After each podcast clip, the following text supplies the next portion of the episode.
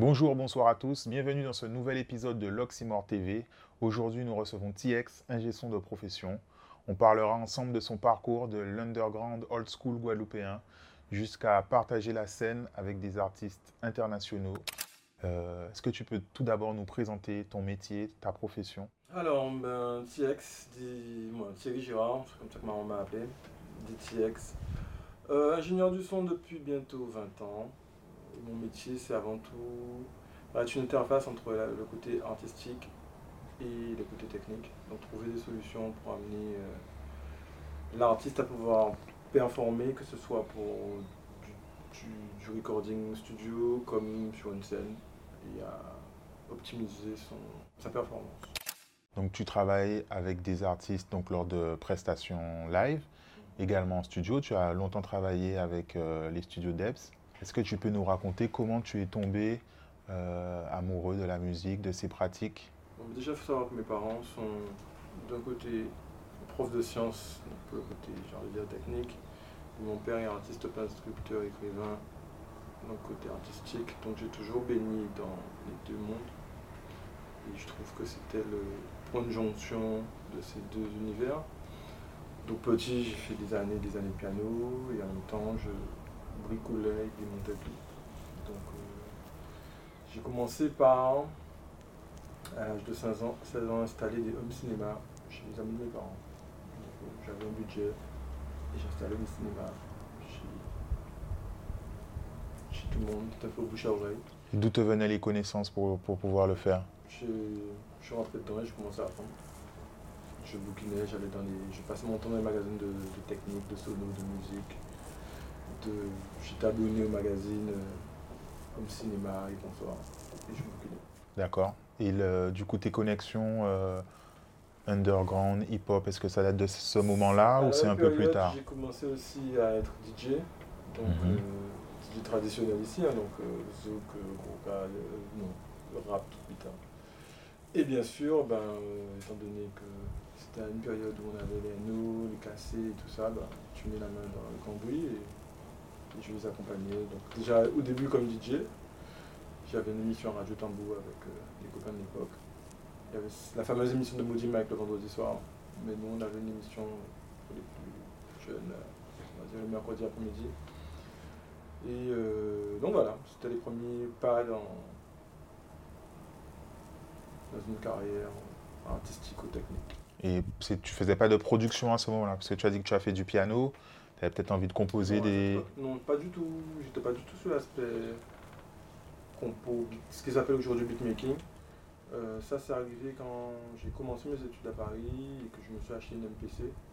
Parce que c'était le truc, la MPC, la SPC. Donc là, j'ai commencé les compos, mais mon univers étant relativement spécial et perché. C'est-à-dire C'est-à-dire que toutes mes instruments de l'époque, ben, on va dire que c'était des trucs un peu euh, hybrides, euh, pas hip-hop au sens pur du terme, donc euh, ça plaisait pas forcément aux copains. Donc Didali avait tendance à dire que je faisais des instruments pour l'an 3000. Donc, euh, voilà, ça ressemblait plus à du Daft, du, du Daft Punk et du guitar d'aujourd'hui, mais c'était en 98. Quoi. Donc tu as commencé du coup à exercer ta, ta profession directement après tes études sur Paris? Alors, non. Arrivé sur Paris, je rentre dans une école, donc la SAE, qui a, qui a une caractéristique assez particulière, c'est que au tout début, on pouvait... Alors, en fonction du cursus choisi, j'avais deux jours de cours par semaine, ce qui me laissait 50 jours de libre. Sur les 50 jours, c'est toi qui décides ce que tu fais, à savoir euh, les exos, utiliser le matériel, voilà. Et donc, j'utilisais le matos du studio de l'école et je me suis euh, rapproché de boîtes de sono. Et donc j'ai commencé à apprendre le studio à l'école et le live sur le terrain. Donc j'ai fait ça pendant le temps de ma formation. Et donc ça faisait que j'avais, un- j'avais un double enrichissement. Et une fois l'école terminée, certaines personnes ont commencé à me dire bon, ben, vas-y en studio et tout ça. Et non, là j'ai toujours aussi pris du recul.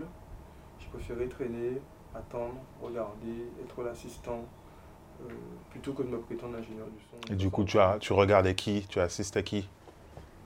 Tout le monde, c'est-à-dire euh, toutes les connexions que je pouvais avoir. Si je peux envoyer un mail, on me donnait les coordonnées de telle personne. Je me souviens avoir une mail de Laurent Fouzzi, je lui ai envoyé un mail. Je, voilà. Euh, toutes les personnes, partout où je pouvais apprendre, je, j'étais là. Je- Et en général, c'était des réponses positives. euh, Moi, je pense que j'ai un- une personnalité qui fait que je me fais accepter relativement facilement, donc j'arrive à rentrer dans des cercles, à regarder. Et je pense que c'est un métier où il fallait, faut pas être trop pressé. Faut, on apprend, on apprend certes, mais c'est un, métier d'expérience, donc valait mieux regarder des gens d'expérience faire. Quel moment a été le bon? Alors, le bon moment. Le bon moment, je pense que le premier gros départ, je me suis retrouvé chez le frère d'Imhotep, qui avait un studio à Paris, un studio, toute la crème hip-hop dancehall, quoi, là. Euh, il passait, c'était chez Luc. Et là, on a commencé à enregistrer un album qui s'appelait Chronique de Guada. Et euh, les gens parlaient de moi, donc je me suis retrouvé là. On est en quelle année là? On est en 99-2000. Et je viens de finir l'école, je viens d'acheter mon, mon G4. Là, changement de donne, je suis le mec euh, hyper équipé. Et une fois qu'on finit Chronique de Guada, ben, Tironi me demande d'enregistrer un putain d'album qui n'est jamais sorti. Et je pense qu'à partir de là, c'est vraiment le début euh, de Recording Studio, parce que j'attaque l'album de Tironi et l'album de Star Exos. Et à ce moment-là aussi, nous, on monte notre boîte de production Frisson. Donc euh, Fresh West Indies Son avec Star Exos et moi. Et donc je me retrouve à, donc, à enregistrer donc, cet album de Ronnie qui n'est pas sorti, plus l'album de Star Exos, et j'enchaîne sur le mixage, mastering. Et là, c'est euh, là, c'est on y va, on est sur le marché. Donc tu me disais que tu, tu me racontais un peu avant l'interview, que tu avais mixé euh, Mosaïque Créole, Ben, après Star Exhaust, tout de suite j'ai enchaîné. On est rentré en Guadeloupe, donc on montait le label en Guadeloupe. Et euh, durant le- l'enregistrement de l'album de Tironi, j'ai fait la connaissance d'Admiral. On a décidé de bosser ensemble, donc j'enregistre l'album d'Admiral une fois rentré en Guadeloupe, donc là on est en mars euh, 2002. Et voilà, enregistrement de, de Mosaïque Créole.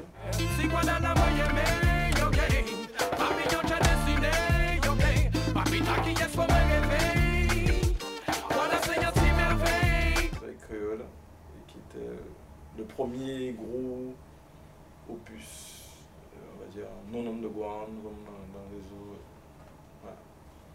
Une première tournée aussi, donc euh, voilà, les- Ok. Et à ce moment-là, donc tu es euh, exclusivement sur du, du, du travail studio et tu, es, tu as un peu délaissé du coup le, le non, travail je suis sur en les deux, c'est-à-dire que je rentre en Guadeloupe, je fais du, je fais du live avec les boîtes de sono ici, mais c'est plus de l'accueil, des choses comme ça. Et c'est-à-dire c'est pas, je suis pas forcément aux manettes, je vais être aux manettes sur des projets locaux, mais sinon je fais de l'accueil d'artistes internationaux. Donc euh, c'est comme ça que d'ailleurs j'ouvre mon réseau à l'international, ça commence de ce niveau-là. Euh, tu vois, comme euh, quand je me retrouve à bosser sur le concert au Centre des Arts de Marcus Muller,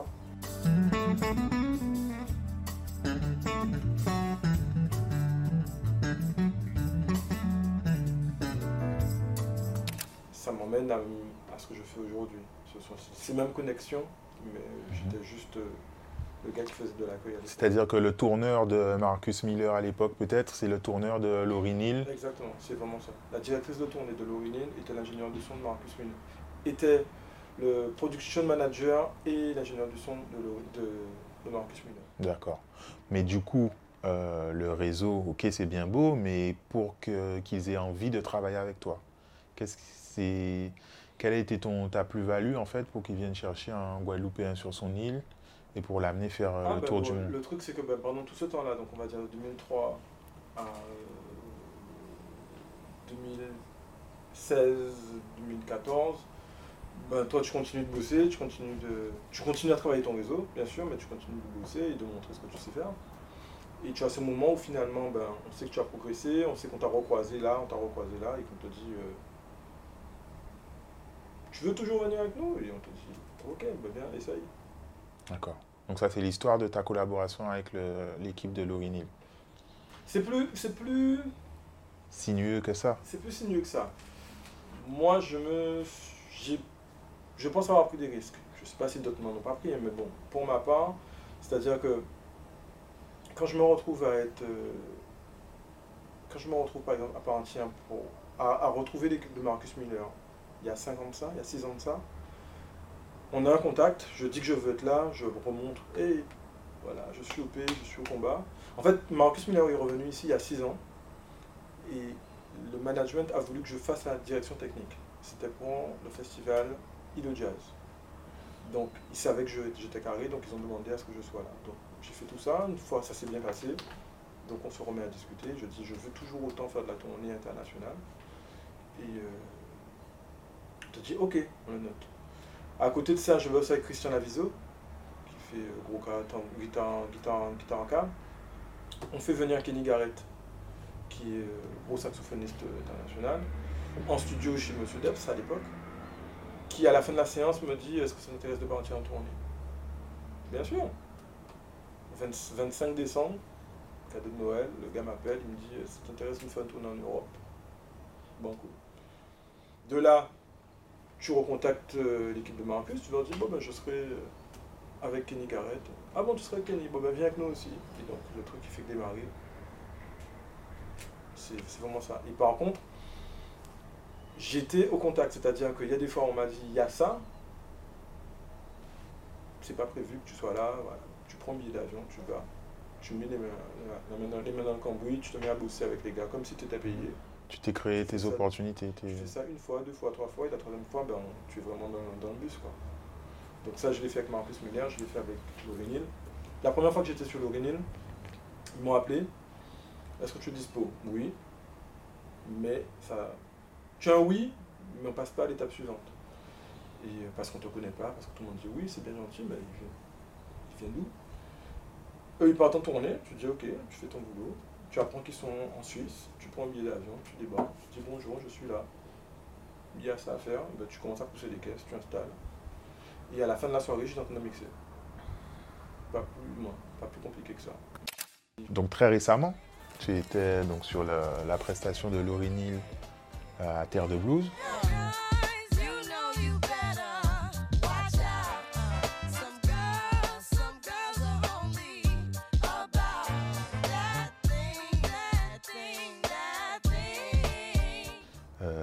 Prestation qui a eu euh, pas mal de retours, une micro-polémique sur euh, son retard. Est-ce que tu peux nous parler de cette euh, petite aventure? Bon, je vais pas m'éterniser là-dessus, mais je dirais juste que bon, ben, c'est un artiste qui est victime de sa réputation, comme beaucoup de, comme beaucoup de têtes d'affiche et beaucoup de, personnalités, particulières, spécifiques. Et donc c'est quelqu'un qui effectivement est sur son propre timing, mais qui pour cette fois est arrivé en Guadeloupe à 7h du matin et après euh, était régi par l'organisation locale. Donc son arrivée sur le, sur, sur le sol Marie-Galantais n'était pas de son fait. Et donc oui, elle est arrivée en retard, mais pas parce qu'elle a décidé, c'est parce qu'elle était juste dans un bateau qu'on lui a demandé de prendre à telle heure. Une traversée qui a été très longue et pénible avec des, des 3 mètres de creux. euh, voilà. Et qu'il aurait été plus simple, par exemple, de prendre un avion et d'atterrir à Marie-Galante. Euh, Sans compter les déboires techniques du festival ce jour-là qui ont empêché à tous les autres groupes, c'est pas que c'est pas que nous, hein, à tous les autres groupes de balancer dans les temps. Donc ça a eu une superposition de, de délais et jusqu'à avoir une attente publique non communiquée, c'est ça qui est dommage, et de plus de deux heures. Est-ce que toi, en tant que Guadeloupéen, le fait que tu fasses partie de l'équipe de Laurie Neal a joué dans sa venue? Je pense que oui, je pense que ça a quand même euh, réduit le gap, encore une fois, réduit le fossé. Euh, certaines personnes m'ont contacté ici euh, de manière à, à les introduire, donc je pense que ça a favorisé, ça a favorisé les choses. Quelque part, c'était quelqu'un de plus accessible parce qu'ils avaient quelqu'un de chez eux qui pouvait être un inside Mhm. man. Donc c'était la, la première requête du festival, c'était que je sois un inside man et que je, que je fasse les premières négociations et les premières approches. Ok. Mais est-ce que Laurie de son côté, elle s'est dit Ah, c'est chez toi, euh, vas-y, on y va, elle a ça roule. fondements des, des négociations. Mhm. elle, elle a une équipe qui est vraiment chargée de ça. Donc, euh,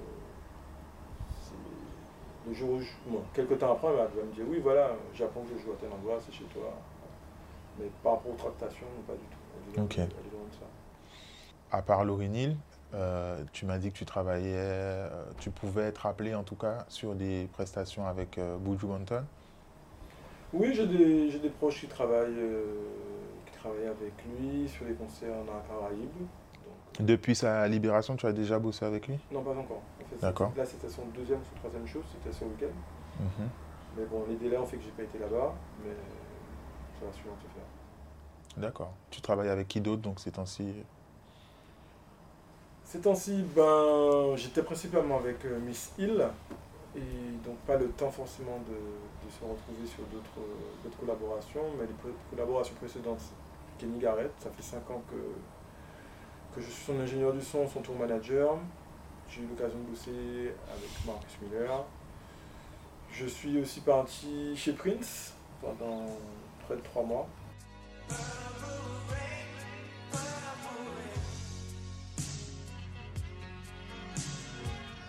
à préparer une tournée qui n'aura jamais eu lieu, et pour les raisons qu'on connaît, et, euh, et aussi The Internet, avec qui j'ai fait euh, deux tournées.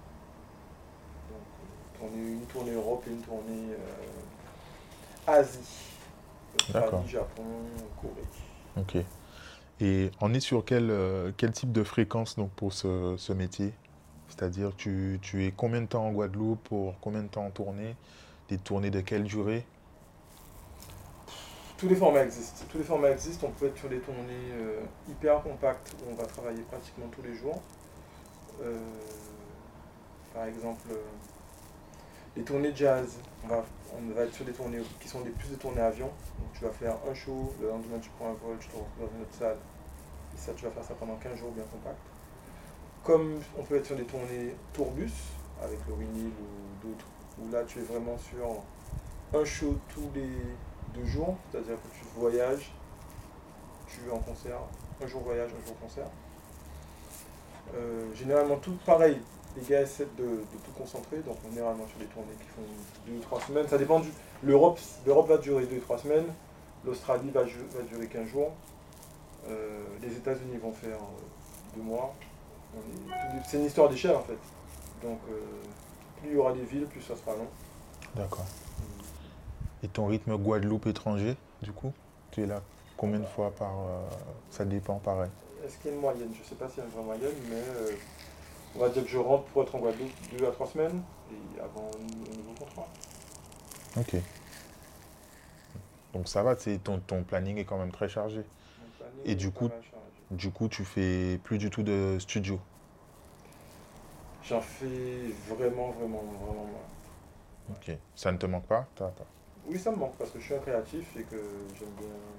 J'adore travailler en studio, créer, puis après aller le vendre en fait, aller le défendre euh, face au public. Donc bon là je, je suis sur des projets où j'ai pas pu faire ça, mais euh, c'est un truc que j'aime vraiment aussi. Donc tu as quand même travaillé avec des, de vraies personnalités internationales. Avec qui tu aurais aimé travailler maintenant? Est-ce que tu as de nouveaux objectifs?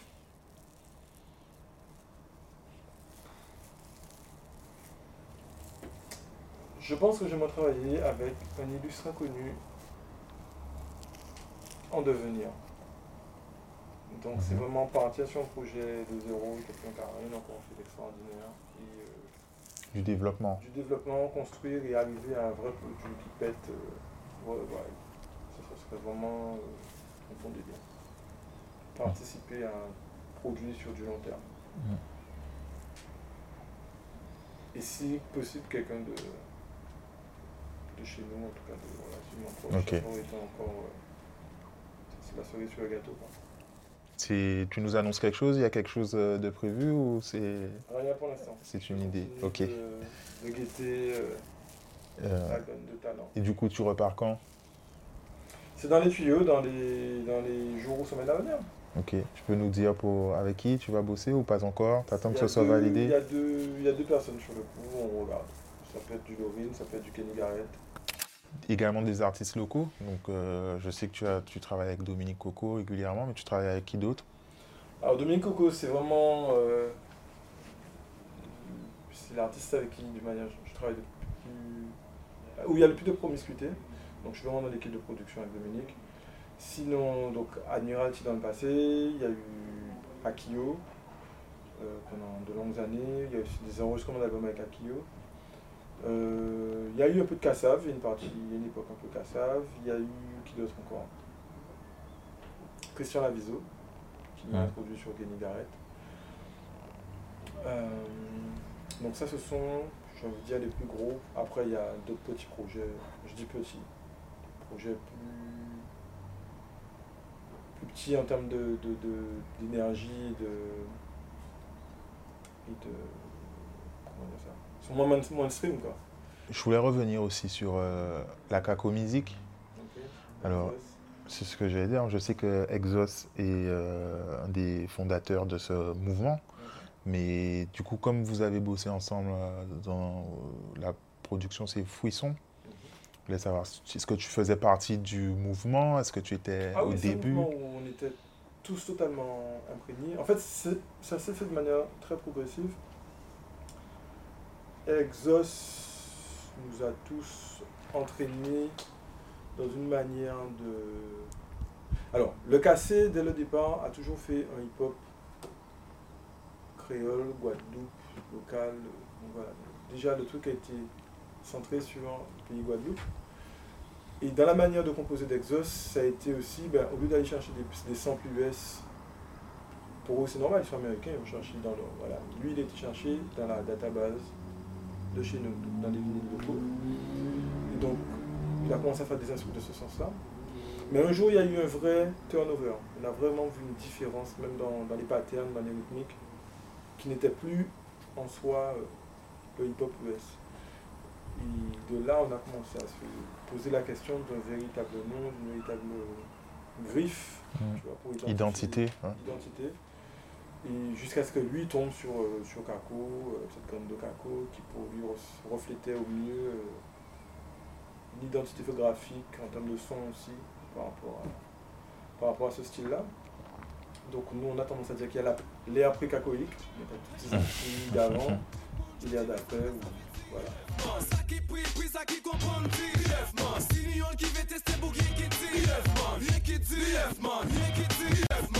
Ça mériterait de le rencontrer. Ça euh, m'a été de le rencontrer, de rencontrer aussi Phony, mhm. qui fait aussi partie du, Kako, du, euh, du cassé et qui euh, beatmaker et collectionneur de vinyle. euh, je pense qu'il a la plus grosse collection de, collection de disques du, du marché antillais, quoi. C'est même pas Guadeloupe, quoi. Ok. Antilles, An- Antilles, Guyane, bon, Caraïbes, quoi. C'est un collectionneur. et- Ok, c'est noté. Euh, où est-ce qu'on peut te retrouver? Où est-ce qu'on peut suivre tes actualités? Malheureusement, je me bats pour un site. euh, On va dire Facebook, c'est le truc le plus, euh, le Bah. plus simple. Instagram aussi, tu es quand même assez actif. Instagram, ouais, parce que je suis malade de photos, et donc Instagram, c'est vrai que je suis plus sur Instagram que Facebook, c'est vrai. Et j'essaie de monter un site qui serait tx.audio. Le nom de domaine est déjà pris, mais j'ai Ok. toujours rien encore euh, mis dessus. Mais voilà, ça serait. Instagram, tx.thyks. Merci d'avoir suivi ce nouvel épisode de l'oxymore.com. Suivez-nous sur les réseaux sociaux pour être au courant de toute l'actualité de la chaîne. TX, merci d'avoir participé. Merci de cette invitation. À bientôt. À bientôt.